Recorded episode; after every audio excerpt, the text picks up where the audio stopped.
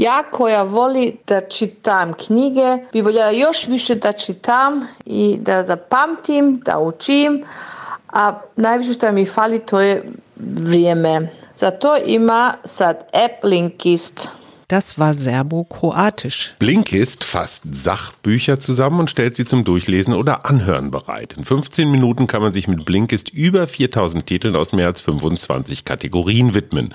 Außerdem kommen jeden Monat circa 40 neue Titel dazu. Und sollte es mal ein bisschen mehr sein, dann stehen die Hörbücher auch in voller Länge bereit. Für alle Hörer von Wir, Arbeit, Liebe, Leben gibt es aktuell 25% Rabatt auf das Jahresabo Blinkist Premium. Natürlich könnt ihr die ab vorher sieben Tage lang mit allen Funktionen testen. Schaut einfach mal auf blinkist.de slash Arbeit, Liebe, Leben, alles klein. Blinkist ist b-l-i-n-k-i-s-t.de slash Arbeit, Liebe, Leben. Und jetzt geht's los. Arbeit, Leben, Liebe. Der Mutmach-Podcast der Berliner Morgenpost.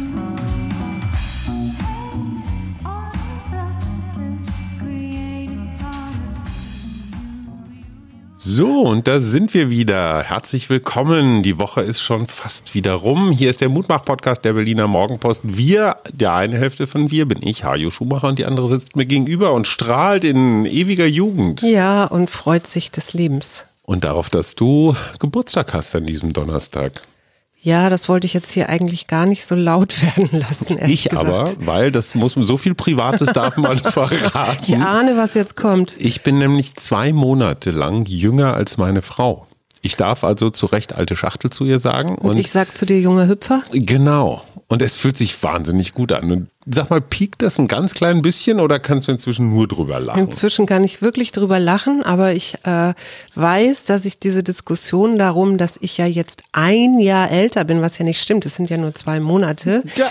Äh, dauerhaft mit dir jedes Mal zu meinem Geburtstag, inzwischen stimmt auch der kleinere Sohn mit ein in dieses Lied, führen muss. Und ich wünsche mir zu meinem Geburtstag, dass das heute nicht stattfindet. Okay, wir nehmen alles zurück. Unmoralische Frage des Tages. Du hast die Chance, jetzt gleich an deinem Geburtstag mit dem Impfstoff von AstraZeneca geimpft zu werden. Ja oder nein? Das ist insofern ganz interessant, weil ich einen ganz schönen Brief habe, den ich gerne heute vorlesen wollte. Und der stammt aus einem der fünf Impfzentren, die wir hier gerade in Berlin Der haben. kommt auch raus. Ja, den lese ich auch gleich vor. Und was ich aber nicht wusste, das habe ich erst geguckt. Also ich habe nochmal geguckt, ob es wirklich fünf sind, so wie ich das erinnert habe. Da steht immer jeweils hinter diesem Impfzentrum der Impfstoff dahinter, mit dem sie dort impfen. Und da gibt's tatsächlich Impfzentren mit. BioNTech. Und, Ja, genau. Ich würde ja eher gerne zu so einem BioNTech-Impfstoff, aber das hat natürlich auch damit zu tun, dass ich durch Israel jetzt weiß, dass der relativ wirksam ist. Ja, und vor allen Dingen auch nebenwirkungsfrei. Ne? AstraZeneca hat ja, gibt's ja eine ganze Reihe Berichte von, ja, so, ich sag mal, klassischen Impfnebenwirkungen. Ne? Also Übelkeit, Kopfschmerzen, Fieber natürlich. Ich meine, hey, wer kleine Kinder hat und Masern und ähm, diese Rötelimpfung kennt, der weiß, ja, Fieber taucht ein paar Tage später auf. Kann nach einer Grippeimpfung auch sein. Ja. Fernreisende wissen, Hepatitis, Gelbfieber und so können auch, also auch mit diesen Symptomen daherkommen.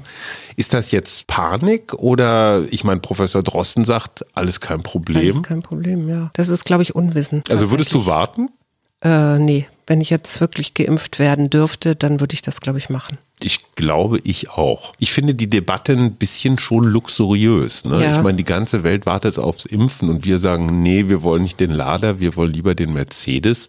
Ähm, stell dir mal vor, es gäbe nur diesen Impfstoff. Dann würden wir die Debatte überhaupt nicht führen, Nee, nee. Ne, weil wir keinen Vergleich haben. Auf der anderen Seite, es gibt auch keine Impfpflicht und wer sich nicht mit AstraZeneca impfen lassen will, der soll halt warten und anderen den Vortritt lassen. Ja. Ne? Es gibt ja welche, die da kein Problem mit haben. Bei AstraZeneca fällt mir eine Geschichte ein, die mich wirklich wütend macht. Die EU hat ja, ich glaube, 80 Millionen Dosen, also Dosisse, nicht Dosen, Dosen, nicht, nicht Blechdosen, bestellt und auch zugesagt worden, aber es werden nur 40 Millionen geliefert. Stückpreis so um gut 1,50 Euro pro Dosis. Und jetzt hat ein Europaabgeordneter herausgefunden, dass AstraZeneca einen Vertrag hat mit einem indischen Institut und dieses Ja. indische Institut verkauft wiederum Impfstoffe in alle Welt. Und verkaufen jetzt praktisch die Dosen, die nicht in die EU für 1,50 geliefert wurden, für über 5 Euro nach Brasilien oder Südafrika. und nach Uganda sogar für 7 Euro. Ja, das finde ich jetzt wirklich Das heißt, das Unternehmen daneben. macht sich ganz offenbar da die Taschen voll und erfüllt Lieferzusagen nicht, weil es woanders, ich meine, hey, 7 statt 1,50, das ist das Ja, wobei, das finde ich jetzt hier mit den Lieferzusagen und so finde ich jetzt hier nicht so schlimm, aber ich finde das schlimm, in Entwicklungsländern dann auch noch hohe Preise zu nehmen. Und ich glaube nicht, die Nebenwirkungen sind der wahre Skandal, sondern dieses Gezocke mit den Impfstoffen. Ja, und das war ja auch vorher schon immer mal wieder, wurde das ja laut und auch äh, darum gebeten, dass doch diese Impfstoffe so zugänglich gemacht werden, dass du verschiedene Labors damit beauftragen kannst, die die auch herstellen können ne, oder Hersteller. Und ich finde, die EU sollte wirklich so eine Art Shitlist äh, aufsetzen, so eine schwarze Liste für Unternehmen, die, die einfach ganz offenkundig zocken. Ja. Und ich finde nicht, dass die jetzt noch Forschungsgelder aus Steuermitteln bekommen sollten. Nee, eigentlich nicht. Hast du recht. Aber ich habe ja hier noch diesen schönen Brief von Opa. Da steht auch wirklich Opas Bericht vom Tage drauf.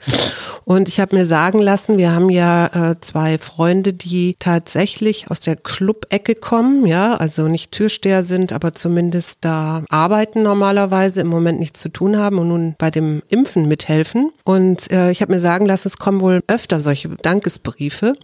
Und dieser hier ist besonders nett. Das zweite Wunder des heutigen Tages ist meine Impfung.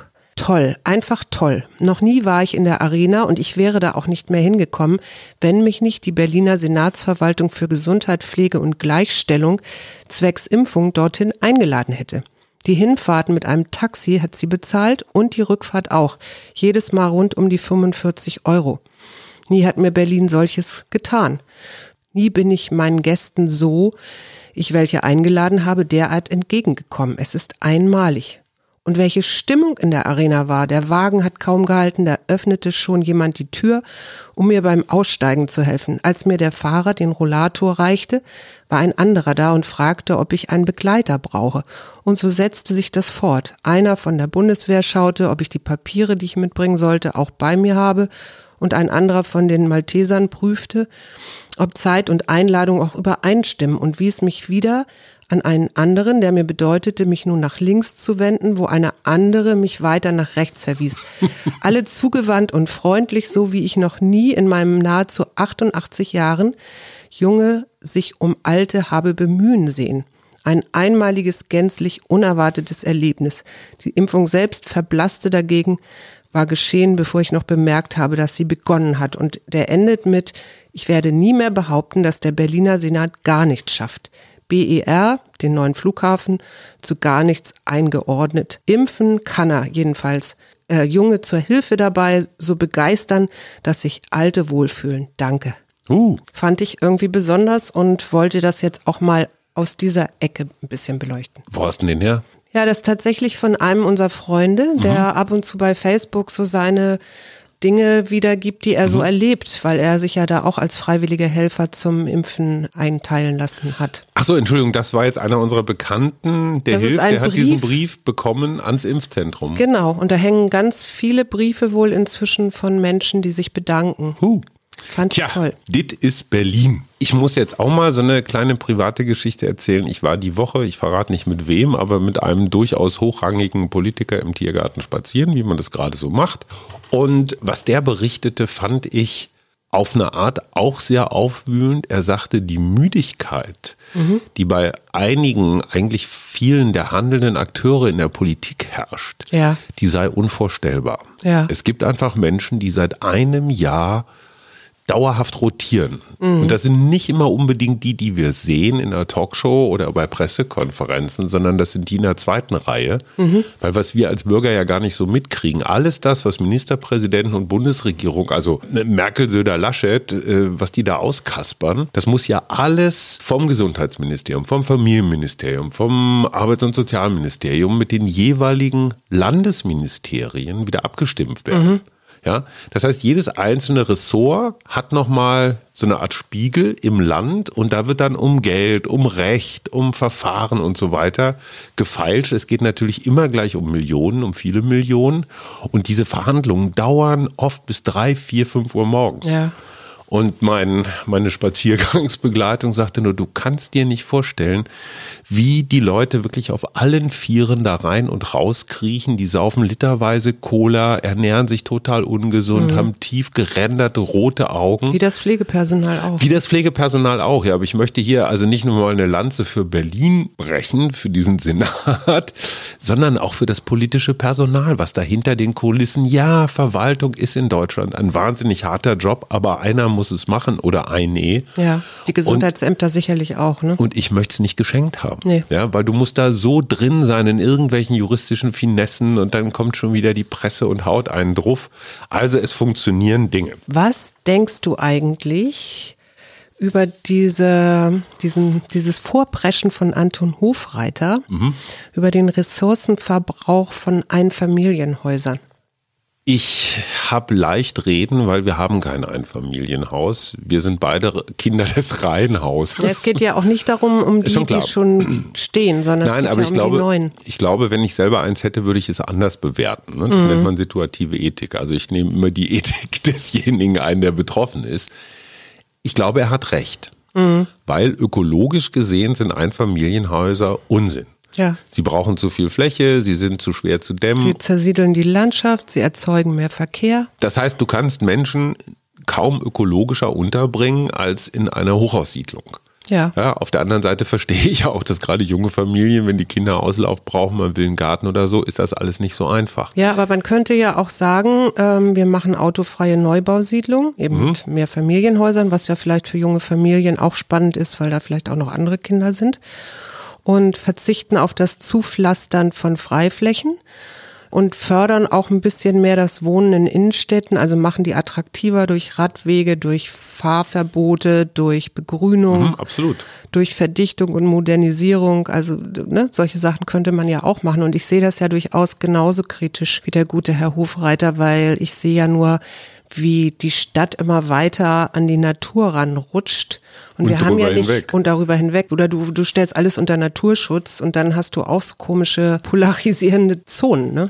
Was ich daran wirklich gut finde, ist, die Grünen machen sich an dem Punkt mal ehrlich. Ja. Weil ich meine, hey, die einzige Partei, die schon ganz lange nicht mehr mitregiert hat, äh, sind die Grünen. Ne? Also obwohl ja. sie immer gute Umfragewerte haben, also im Bund jetzt jedenfalls. Und diese Annahme, es reicht, dass man im Bioladen seine Milch kauft, das sei jetzt schon genug für Tierschutz und Klima, das ist nicht so. Nee, nee. Ökologische Politik bedeutet immer auch, dass nicht alles geht. Nee. Ne? Und nicht 80 Millionen Deutsche jeder ein Einfamilienhaus haben kann. Ich habe irgendwo gelesen, dass tatsächlich jede Sekunde in Deutschland sieben Quadratmeter Boden verbaut werden. Und das ist dann aufs Jahr gerechnet eine Fläche, die fast so groß ist wie Frankfurt am Main. Ja, ja, klar. Also nur mal so als, als ja, ja, Idee. Ne? Und, und die entscheidende Frage ist, wie viel wird wieder entsiegelt? Also wo werden Platten und Beton wieder weggerissen? Ich glaube, ja. das ist nicht so viel. Und der zweite Punkt ist, es gibt eine Architektur, die ist so modern, dass es zwischen, ich sag mal, Hochhaus und Einfamilienhaus gibt es Kompromisse. Mhm. Es gibt sehr schöne Siedlungen, auch flache Siedlungen, auch total ökologische, schöne Siedlungen. Die erfüllen jetzt nicht den Tatbestand so, ach, meine Villa, Nee. Aber die sind trotzdem tolles Wohnen. Ja. Und dieser Gegensatz, es gibt nur ein Familienhaus und nur Betonsiedlung, ist völliger Quatsch. Das, ja, die Architektur kann so viel, mhm. man muss sie nur lassen.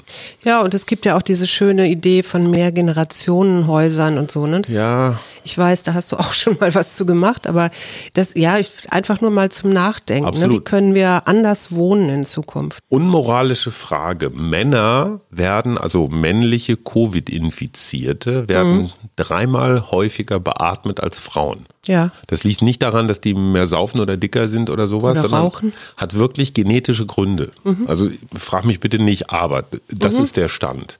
Müsste es nicht beim Impfen eine Priorisierung von Männern in den jeweiligen Risikogruppen geben?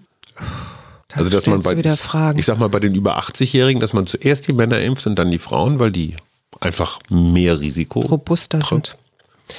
Ähm, weiß ich, habe ich keine Antwort drauf. Was würdest du sagen?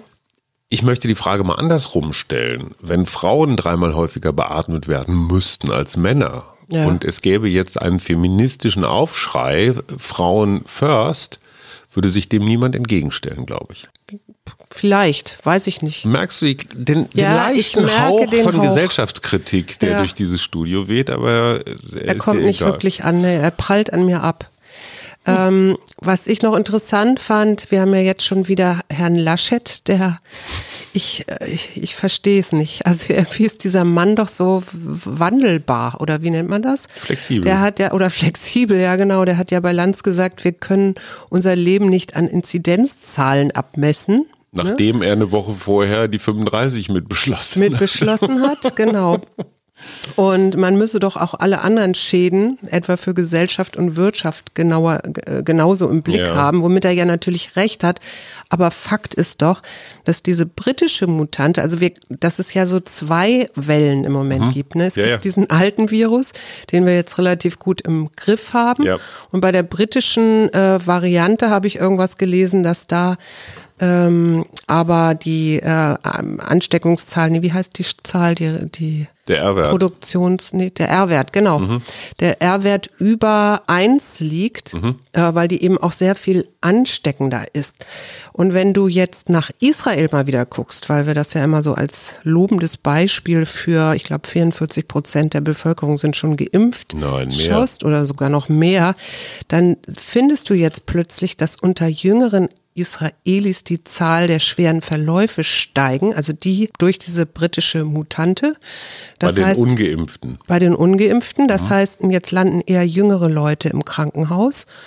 Und die Älteren, also ab 60, die geimpft worden sind, ähm, werden weniger. Was ist ja auch die Idee, dass das nicht mehr Klar. so die Krankenhäuser. Was, was denkst du dann über diese ganzen Debatten, ob nun 35 ähm, oder 10 oder wo da die Grenze ist, wo wir wieder den Lockdown auf, also wo wir wieder lockern können? Also es gibt dazu zwei Bemerkungen. Die erste ist zu Laschet. Der muss sich absetzen von Merkel. Ja. Weil, wenn er Kanzlerkandidat werden will, dann muss er was anderes bieten als die Kanzlerin. Der glaubt jetzt, so würde ich es jedenfalls einschätzen, dass sich die Lage langsam entspannt und er setzt sich, wie wir das im letzten Jahr auch schon gesehen haben, an die Spitze der Lockererer. Das ist sehr riskant. Weil Ja. Jens Spahn hat am Mittwoch gesagt, 20 Prozent aller Infektionen gehen bereits auf die britische Mutante zurück. Es gibt Gegenden in Deutschland, da äh, sind es bereits 50 Prozent. Und da sinken die Zahlen nicht mehr, Nee. trotz Lockdown, sondern sie steigen wieder. Ja. Das heißt, der Lockdown, den wir jetzt haben, plus eine britische Mutante, die sich deutlich ausbreitet, würde bedeuten, die Zahlen gehen wieder hoch. Obwohl sie im Moment noch runtergehen. Es kann sein, dass dieses Wochenende tatsächlich so eine Art, ich sag mal, Scheidepunkt ist, ne? wo, wo sich die Kurve wieder ändert. Und das war ja auch einer der Gründe, warum dieser Lockdown nochmal verlängert worden ist. Der ist ja immer mit der Mutantenreserve sozusagen verlängert worden. Das heißt, wir steuern in was sehr Ungewisses rein. Und es wäre, glaube ich, leichtfertig zu sagen, oh, wir sind schon durch. Ja. Und es wäre auch leichtfertig zu sagen, ach komm, den Impfstoff von AstraZeneca, den schmeißen wir weg, den braucht kein Mensch, um das wieder zu schließen. Ja, völlig. Ich möchte noch was. Mutmachendes sagen. Der liebe Jörg Thaddeus, der ja beim BDR im Radio moderiert, der hat neulich eine Sendung gemacht, so von wegen, was waren deine peinlichsten Jugendlieder oder wo, wo was fandst du mal toll, was heute so ein bisschen unangenehm ist. Hast du da ein Lied? Äh, kommen wir gleich zu. Und er sagte, in der ganzen Sendung ist nicht einmal Corona, Covid, äh, Inzidenz oder irgendwie sowas gefallen. Er hat gesagt, ich habe noch nie so viele Dankesschreiben von Hörenden bekommen, die gesagt haben, ach, war das schön.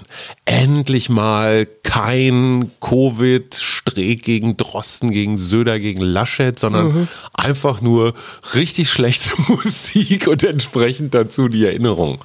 Ja, ich gebe zu, wir hatten ja neulich das Thema Jürgen Drews und seine Biografie. Ich weiß noch, als ich relativ klein war, fand ich Jürgen Markus.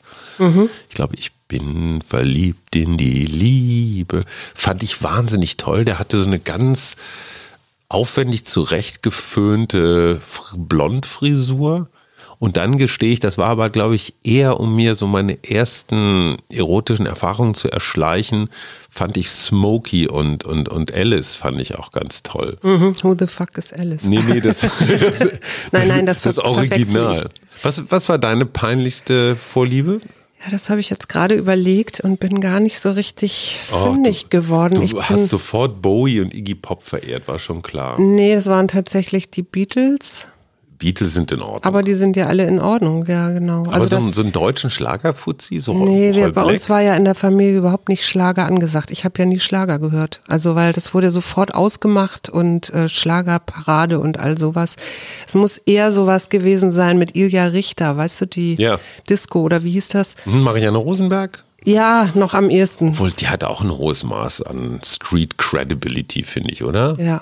Er gehört zu mir. Große Lyrics, wie Was mein ich- Name an der Tür. Was noch schön ist und wofür wir Danke sagen möchten, sind unsere neuen Steady-Mitglieder und zwar Isabel, Bettina, Ulrike, Gesa und Martina. Juhu! Und dann haben wir noch Monika, Alexander, Angelika, Elisabeth und Elias.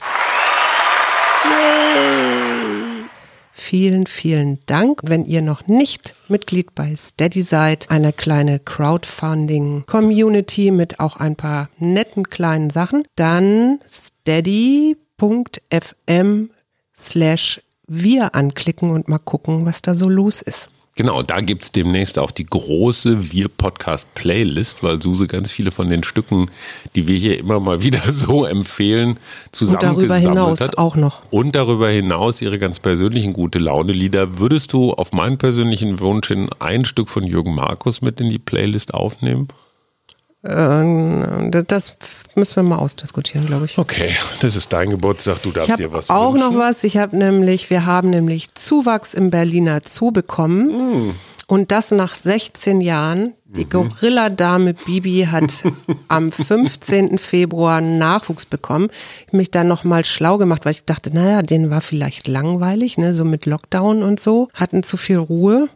So ein Gorilla-Baby wächst im Mutterleib achteinhalb bis neun Monate, wie bei Kindern Wie bei auch. uns. So, und ich habe schon eine Karte gezogen, und zwar eine Wutanfall-Bonuskarte. Ihr nehmt also bitte ein Buch, eine Zeitschrift, eine zusammengerollte Zeitung geht auch. Und wenn sich ein Wutanfall anbahnen sollte, beißt ihr da einfach rein. Das ja, das ist eine schöne, schöne Überleitung zu unserer morgigen Sendung. Also die Idee ist, dass wir eben so in der Thaddeus-Tradition gar nicht viel über Corona und Inzidenzen reden wollen, sondern wir werden ein Feuerwerk an großen, kleinen, lustigen und ernst gemeinten Tipps zünden, wie ihr durch die letzten, hoffentlich letzten Wochen kommt. Bis dahin, wir hören und freuen uns. Tschüss. Bis morgen. Tschüss.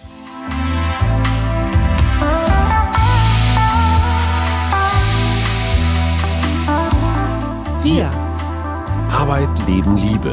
der Mutmach-Podcast der Berliner Morgenpost.